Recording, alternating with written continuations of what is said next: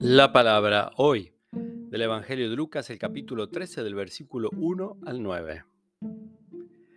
En cierta ocasión se presentaron unas personas que comentaron a Jesús el caso de aquellos galileos cuya sangre Pilato mezcló con la de las víctimas de sus sacrificios. Él les respondió, ¿creen ustedes que esos galileos sufrieron todo eso porque eran más pecadores que los demás? Les aseguro que no. Y si ustedes no se convierten, todos acabarán de la misma manera. ¿O creen que los 18 personas que murieron cuando se desplomó la torre de Siloé eran más culpables que los demás habitantes de Jerusalén? Les aseguro que no. Y si ustedes no se convierten, todos acabarán de la misma manera. Les dijo también esta parábola.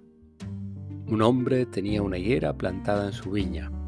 Fue a buscar frutos y no los encontró.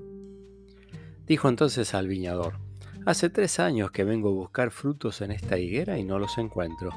Córtala, ¿para qué malgastar la tierra?